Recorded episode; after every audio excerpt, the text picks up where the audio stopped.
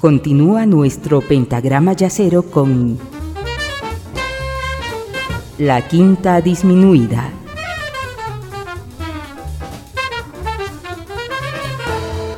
Gracias por continuar en compañía de la quinta disminuida en este programa al que he titulado La pesada sombra del hermano.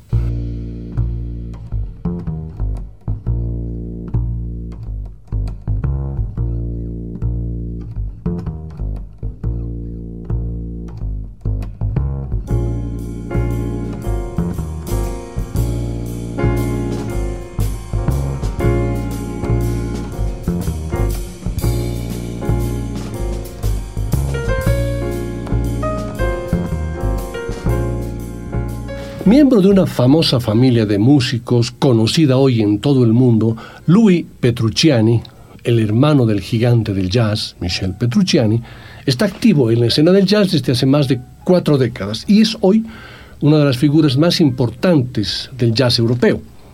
Después de una fuerte formación clásica enriquecida por la intensa y asidua práctica del jazz con el trío familiar, dejó Francia para trabajar el contrabajo en Estados Unidos, en Rochester, donde hizo sesiones con Chuck Israel y Percy Heath. De regreso a Francia, trabajó con Barb Phillips durante tres años y con Bobby Fu, Elliot Sigmund, Bob Malach, Lee Kunitz, Sangona Everett, Claude Nougaro, Bernard Lubat, Aldo Romano, Alain Jean-Marie y Talib Kibwe. También trabaja con su padre Tony y trabajó con su hermano Michel, con quienes tocó en innumerables ocasiones. Participó en más de 20 álbumes como acompañante, 5 álbumes con su hermano Michel, incluido un álbum en vivo en Japón con Lenny White, el baterista.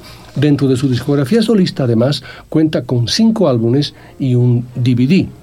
Louis destila a través de su contrabajo una impecable expresión instrumental a través de una narración musical que literalmente nos transporta, una música que nos habla de la vida, de las estrellas, del amor y también del humor. A través del perfecto dominio de este magnífico instrumento que es el contrabajo, nos lleva a reverenciar nuestra vida como debe ser, como en la interpretación del estándar del jazz titulado Beautiful Love, que es parte de uno de sus discos solistas.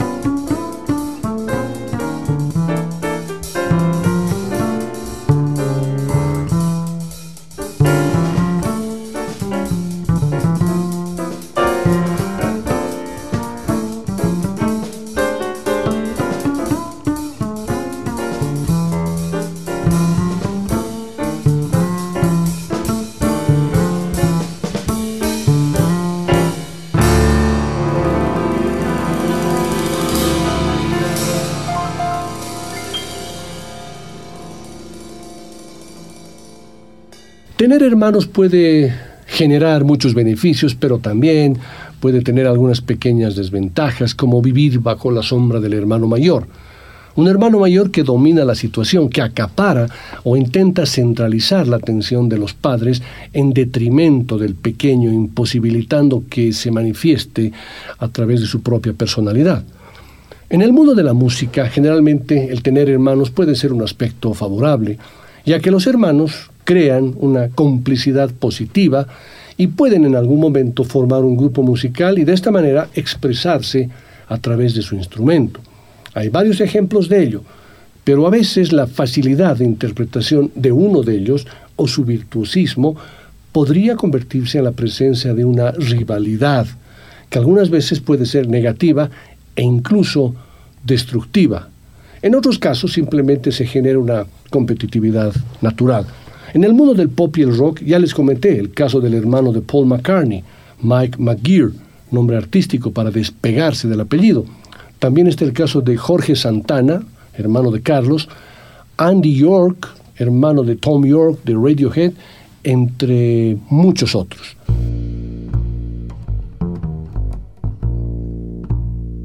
El caso de la familia Petrucciani es muy particular, ya que el padre, guitarrista de jazz, impulsó y motivó a sus hijos desde muy pequeños a cultivar la música. Louis tomó el contrabajo, Philippe la guitarra. Michel, el otro hermano, nació con osteogénesis imperfecta, una condición que impide el crecimiento y causa huesos frágiles y además desórdenes respiratorios. Sin embargo, ese no fue un impedimento para que su padre lo impulsara en el mundo de la música. Michel creció rodeado de música y descubrió el piano muy joven, y una de sus principales influencias fue Duke Ellington.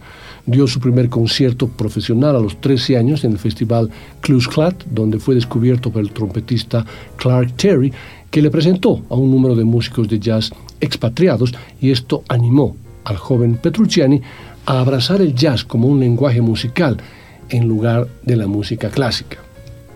En este caso, la sombra del hermano no fue la característica, sino más bien los hermanos fueron una ayuda, una complicidad y un apoyo para Michel. Como sabemos, ni Tony, el padre guitarrista, ni Philippe, también guitarrista, ni Louis, contrabajista, alcanzaron la magnitud de genialidad y posterior trascendencia en el mundo del jazz del hermano que debido a su condición no llegaba al metro de altura. Escuchemos un tema más del disco solista de Louis Petrucciani, bautizado como 32 acordes. El tema que he elegido tiene por título Expression. Es una maravilla.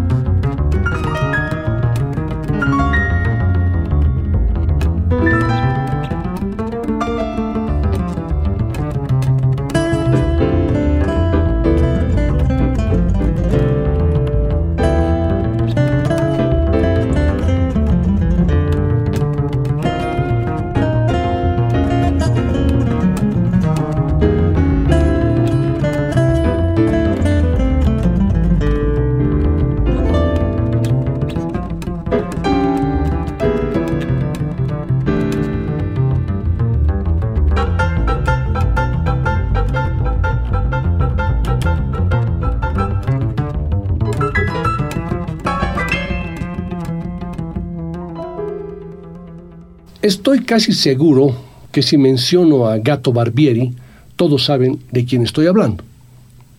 Sí, el saxofonista argentino que alcanzó un importante nivel de trascendencia y fama. El gato caminaba de noche deambulando y construyendo el sonido urbano de una ciudad cosmopolita y moderna, en la que el asfalto de sus calles se mezclaba con el humo y los aromas tangueros que desprendían los locales y que poco a poco se iban tiñendo de un nuevo jazz que comenzaba a surgir de la mano del octeto de Astor Piazzolla. En ese ambiente, el sonido aún no rasgado del saxo del gato sería parte de la banda sonora de la película que Osías Wilensky había dedicado al perseguidor de Julio Cortázar. El hermano del gato era el trompetista Rubén Barbieri, el compositor de la música justamente del film El perseguidor del año 1962.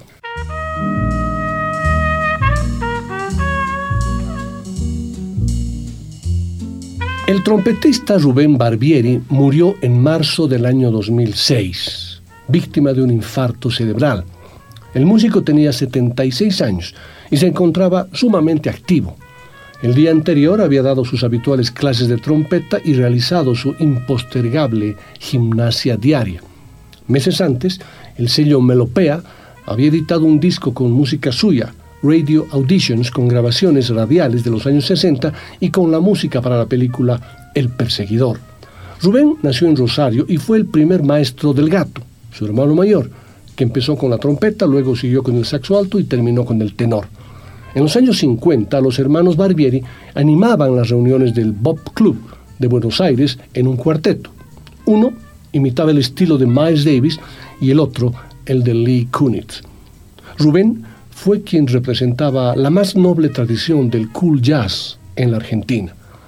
Lo recordamos a este trompetista, lo traemos al presente, escuchando su interpretación del estándar de Cole Porter titulado I Love You.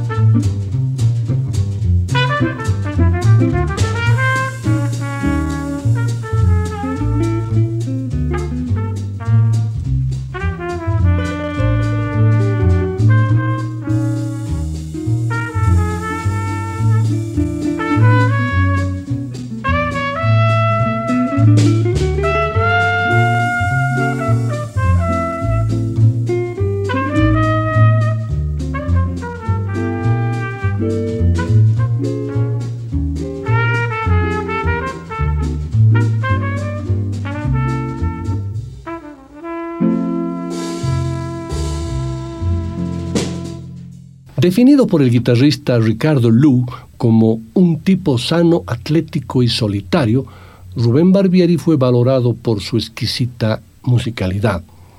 Rubén era maravilloso. En estos momentos en que los instrumentistas entraron en una vorágine de pirotecnia y velocidad, vamos a extrañar a un tipo con un paladar fino, con una fina sensibilidad, resumió el guitarrista este que les digo, eh, Lu, Ricardo Lu el guitarrista que anduvo los caminos del jazz de Buenos Aires con Barbieri y compartió entre 1992 y 1994 el conjunto La Banda Elástica, agregó que el trompetista, Rubén Barbieri, deslumbraba con su capacidad para brindar belleza antes que por su velocidad. Nadie cantaba las melodías como él, con su trompeta. Rubén Barbieri fue uno de los grandes trompetistas de la Argentina, tocando en conjuntos en Chile, Perú y Colombia. Estuvo con Xavier Cugat y Lane, actuó con la Hamilton Varela, formación de Ken Hamilton, Bernardo Noriega y Dante Varela. Fue convocado por el gran uruguayo Luis Rolero, José Anselmo Rolero, y su esposa, la cantante Helen Jackson, Minerva Sánchez. Estuvo con Kiko Caraza junto a su hermano El Gato, Actuó en la orquesta de Lalo Schifrin, época en que las encuestas lo ubicaron como solista favorito. Convocado por el clarinetista Luis Horacio Chivo Borraro, integró la orquesta All Stars del Bob Club argentino y junto a Leandro, al gato, Chico Novarro, Bernardo Mitnick y Santiago Giacobbe, fundó la agrupación Nuevo Jazz, de actuación en el Instituto de Arte Moderno y en el Teatro Fray Mocho. Con el guitarrista Rodolfo Carlos Alchurrón, el contrabajista Negro González y el baterista Norberto Minichilo conformó en los años 60 un cuarteto con una calidad impecable. En sus últimos años se presentó en el Café Mozart y en el Paseo La Plaza, con Facundo Bergali en guitarra, Adalberto Sebasco en bajo y Minichilo en el ritmo. En el 2001 y el 2002 tocó a dúo con el guitarrista Amado Alonso en memorables conciertos, auspiciados por la Fundación Conex. Pocos meses antes de partir, el sello Melopea había editado un disco con música suya, Radio Auditions, con grabaciones radiales de los años 60 y con la música para la película El Perseguidor. El anterior tema que escuchamos justamente corresponde a la producción de ese disco que les he mencionado del sello Melopea. Sin embargo, ahora lo vamos a escuchar como invitado en el trío de Rubén López Furst, junto a Jorge González al contrabajo y Néstor Astarita en la batería, en el tema Al Este del Sol.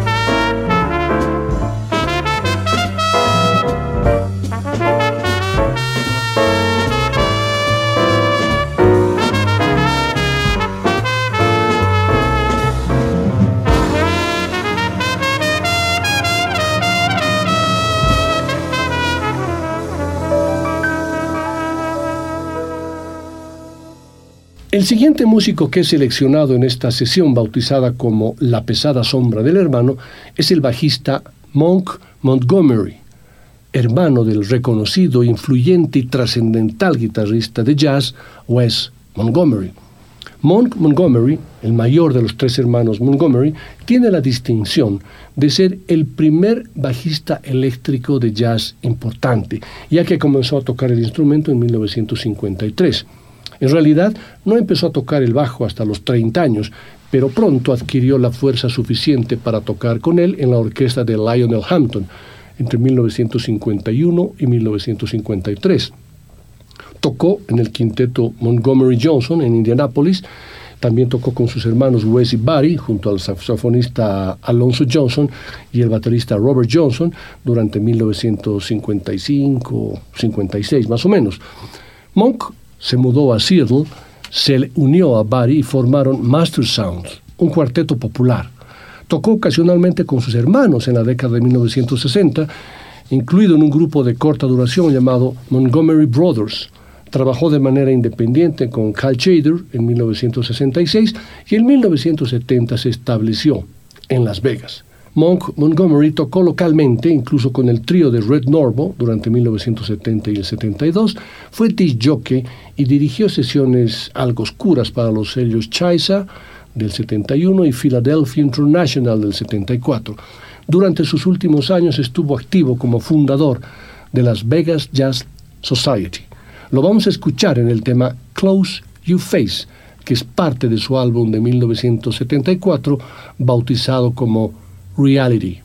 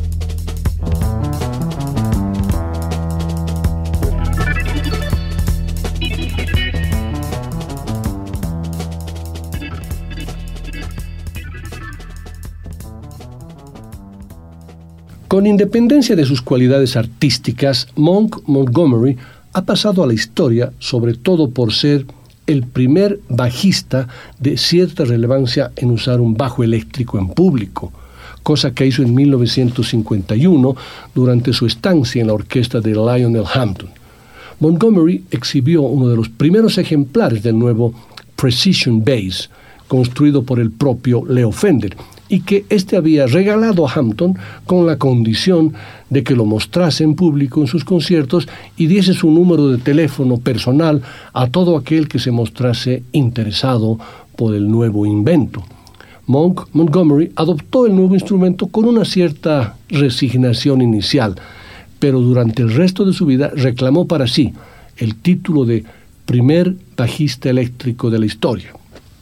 En cuanto a la técnica empleada en el nuevo instrumento, Montgomery aplicó la misma técnica de ejecución que usaba en el contrabajo, pellizcando las cuerdas con un solo dedo de la mano derecha. Así lo escucharemos tocando un limpio y preciso walking bass y también soleando un poquito, sutilmente, en el tema Big Boy, que es parte de su álbum It's Never Too Late del año 1969.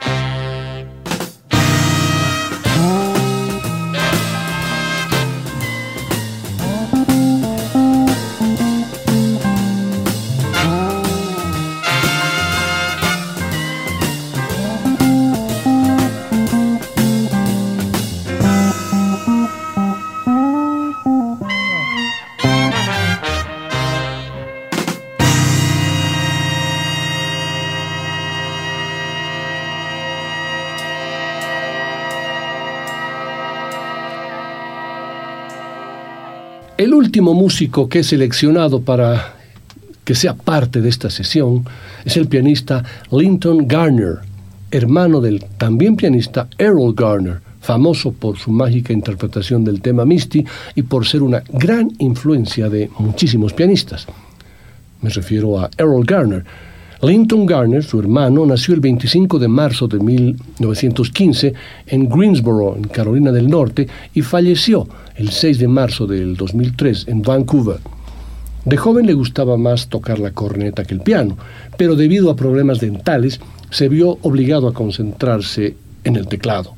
Desde los 8 hasta los 10 recibió lecciones de piano, al igual que sus tres hermanas, Martha, Ruth y Bernice, a diferencia de su hermano Errol. Fue arreglista y pianista en la banda de Fletcher Henderson antes de la Segunda Guerra Mundial, luego pasó de 1943 a 1946 en el ejército, donde tocó el piano y la trompeta en diferentes bandas. Posteriormente fue pianista y arreglista de varias big bands distinguidas, incluidas las de Billy Eckstein y Dizzy Gillespie. También acompañó a Sarah Vaughan, Nat King Cole, Carmen McRae y Dilla Reese y escribió canciones mm, esporádicamente, una de ellas conocida que tiene por título You're the One for Me. Se mudó a Canadá en 1963. En 1974, Arnie May lo invitó a Vancouver para acompañarlo en la inauguración del Hotel Richmond Inn. Linton se quedó en Vancouver y trabajó en muchos lugares. Fue pianista residente durante siete años en el Hotel Four Seasons, en la década de 1990 tocó en los Three Greenhorns de Vancouver, también cantó y tocó el piano en el restaurante Rossini en Kitsilano. El Linton Garner Legacy Quartet, con el baterista Don Fraser, el bajista Bruce Boughton, el pianista Ron Johnston y el pianista también Miles Black, continúa tocando la música de Linton Garner. Murió de insuficiencia renal en Vancouver a la edad de 87 años. Lo escucharemos en el tema Won't You Come With Me?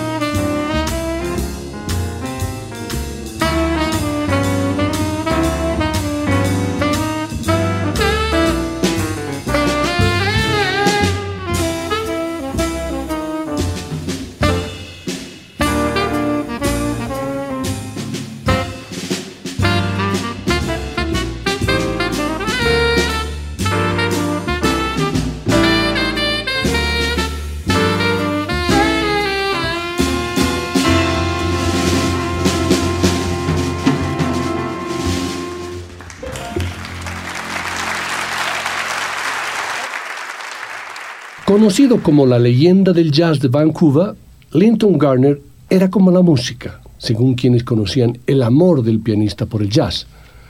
¿Cómo puedo describirlo?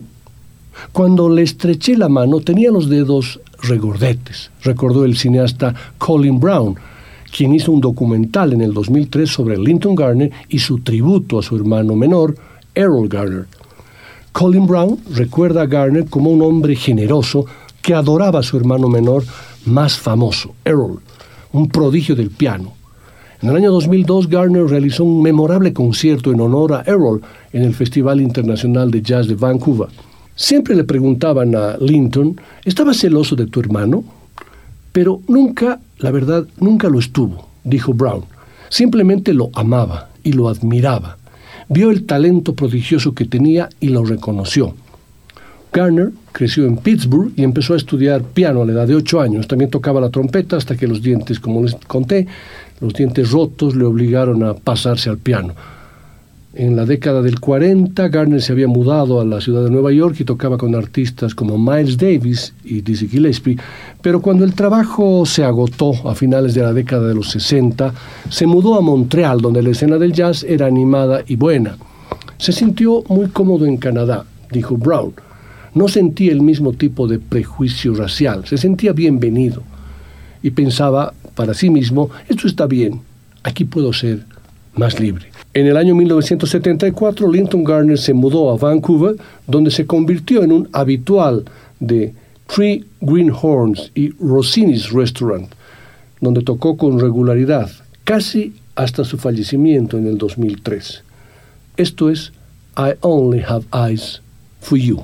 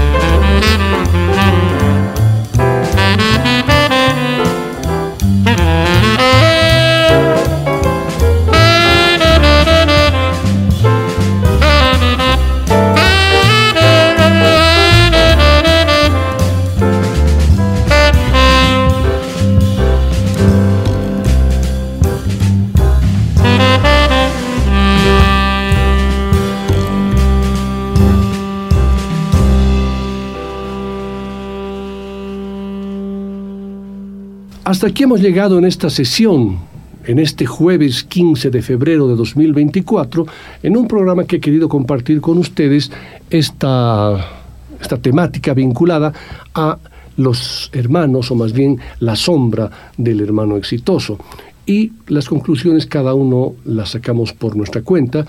Eh, uno fue más exitoso, más trascendental y más influyente que el otro, pero al final la música va más allá también de la trascendencia e influencia, sino en una forma de poder expresar nuestros sentimientos. Y así como ustedes lo han escuchado, por ejemplo, el hermano de Pat Metheny, Mike Metheny, no tiene mucha trascendencia, es una persona solitaria, pero hace lo que más le gusta, que es la música. Y en este último caso, el hermano de Errol Garner, gran pianista Errol Garner, de una influencia súper importante en el jazz, eh, su tema Misty es uno de los más reconocidos dentro de los temas clásicos del jazz. Tienes un hermano, tenía un hermano, Linton Garner, que tocaba en un restaurante en Vancouver las noches de los viernes y los sábados. Y eso es lo que amaba hacer. Muchas gracias por su compañía y hasta nuestra siguiente sesión. La Quinta Disminuida. Una producción de Nicolás Peña.